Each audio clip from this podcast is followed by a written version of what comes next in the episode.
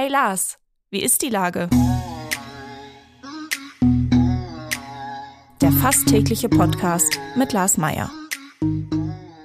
Wie ist die Lage? Unser fast täglicher Podcast in Kooperation mit der Hamburger Morgenpost, der Gute-Leute-Fabrik und Ahoi Radio spürt tagesaktuellen Fragen nach. Mein Name ist Lars Meier und ich rufe fast täglich gute Leute aus Hamburg an. Heute befrage ich den Chef des Hotels The Cloud One im Kontorviertel in Hamburg, Arne Döbbert. Ahoi Arne. Ahoi Lars, grüß dich.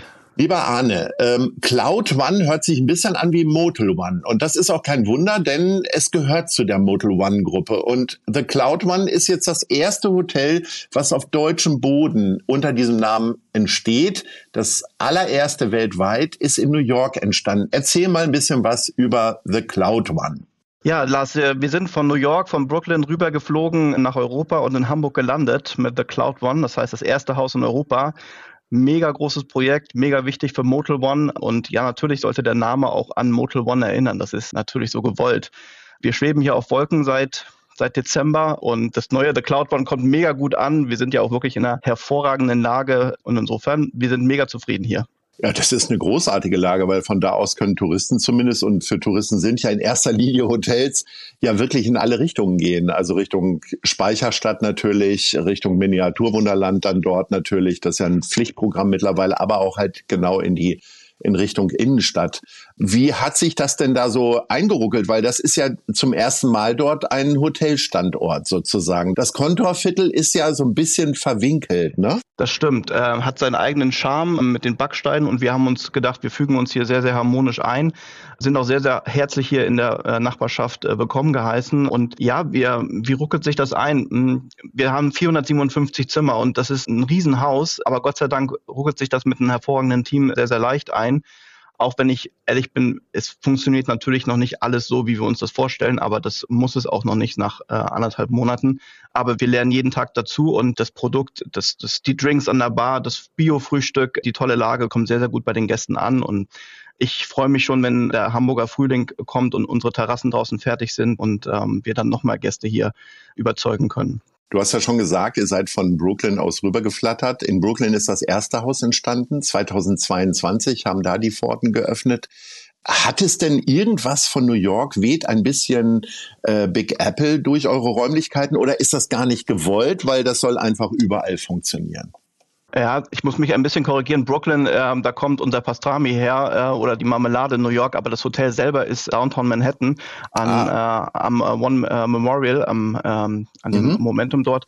Und ähm, naja, wir haben schon irgendwo diesen, diesen Brooklyn-Style oder auch diesen New York-Style versucht mit rüberzuziehen. Bei uns gibt's auch ein leckeres Pastrami-Sandwich bei uns in der Bar. Aber insofern ist das das New Yorker Hotelprodukt für New York natürlich konzipiert und ähm, Hamburg hat nochmal wieder ganz andere Ansprüche und vor allen Dingen auch die Touristen, die wir jedes Wochenende hier begrüßen, haben natürlich auch nochmal andere Ansprüche. Insofern das Design auf jeden Fall, die Marke sowieso und wir wollen natürlich auch ganz viele regionale Produkte hier anbieten und das ist natürlich genauso auch in Manhattan.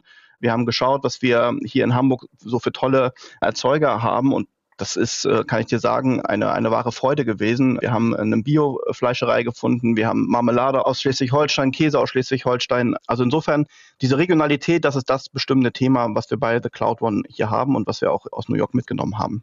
Jetzt gab es ja bevor Corona hier über die Stadt Herzog gab es ja immer Diskussionen darüber, ob es denn noch mehr Hotels benötigt, ob Hamburg noch mehr Touristen benötigt.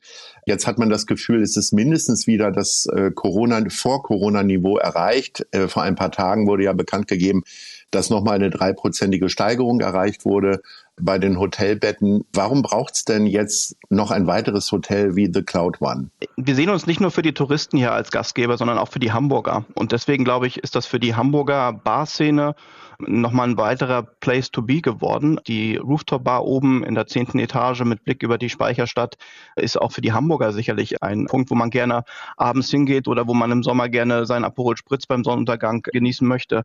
Und äh, insofern glaube ich schon, dass wir dieses Haus hier unbedingt noch brauchten. Aber natürlich gebe ich dir recht, an jeder Ecke wird irgendwie ein neues Hotel gebaut.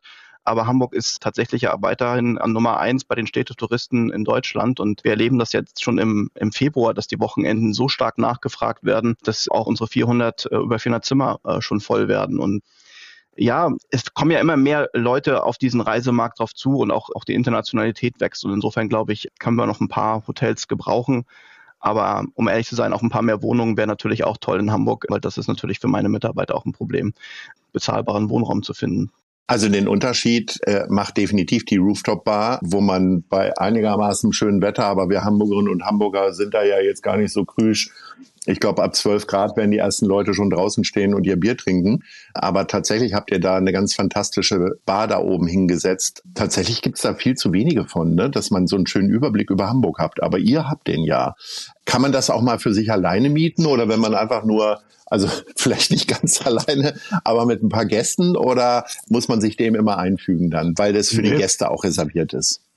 Wenn man ganz lieb fragt, dann äh, kriegt man auch da bestimmt eine Möglichkeit hin, dass man die Bar dort oben exklusiv mieten kann.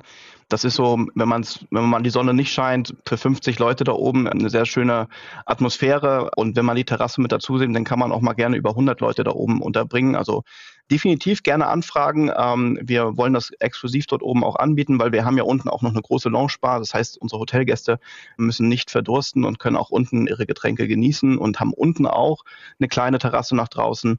Insofern, wir freuen uns auf Anfragen für oben und ich gebe dir komplett recht, Rooftop-Bars kann es nicht genug geben und da sind wir, glaube ich, hier in Hamburg auf einem guten Weg, aber wir haben noch Luft nach oben, wie man so schön sagt, auf der Terrasse. Du hast ja gesagt, ihr wollt vor allen Dingen Lokalität und Regionalität liefern. Das heißt, ihr habt nicht allzu viele Industrieprodukte oder gar keine auf dem Buffet in, an der Getränkebar, sondern Ihr habt das Bier beispielsweise aus Wilhelmsburg, das Brot aus Seevetal. Ist das tatsächlich etwas, äh, wo ihr sagt, anders kriegt man jetzt gar keine Kunden mehr, wenn man nicht auch ein bisschen Nachhaltigkeit im Konzept habt oder ist das auch Überzeugung? Es ist auch ein, ein, Stück weit Überzeugung und wir haben es bei Motel One ja schon mit dem Bio-Frühstück schon diesen Weg ganz früh angefangen und bei The Cloud One ah, sind wir den weitergegangen und haben gesagt, wir möchten wirklich diese regionalen Produkte und vor allen Dingen keine Produkte mehr, die irgendwie noch abgepackt sind. Also wir haben wirklich keine Einzelverpackungen auf dem Buffet.